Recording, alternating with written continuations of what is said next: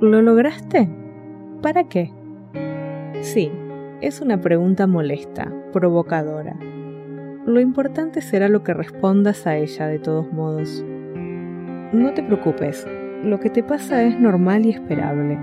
Sucede que luego de un logro esperado sigue cierta sensación de vacío y de no estar capacitados para valernos de lo logrado a nuestro favor. Esto tiene que ver con el deseo.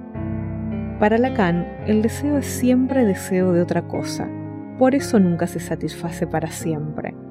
El deseo del ser humano se desplaza, por eso siempre hay una falta en el ser.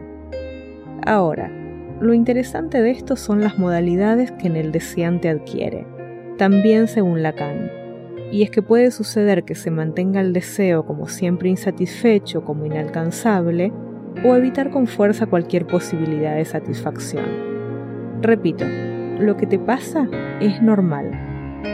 Si recién lograste un pendiente y estás sorprendido de lo poco que duró tu felicidad al alcanzarlo, tranquilo, en cuanto pongas el foco en el próximo logro a conseguir, vas a recuperar la chispa que te encienda. De todos modos, para disfrutar lo logrado, ayuda a que recuerdes por qué lo deseabas en primer lugar, qué disfrutaste en el camino, qué obstáculos superaste en su consecución y cómo es que ahora sos mejor que antes de haberlo logrado. Si recientemente lograste algo, trabaja en tener claro para qué lo hiciste y servite de ello a tu favor.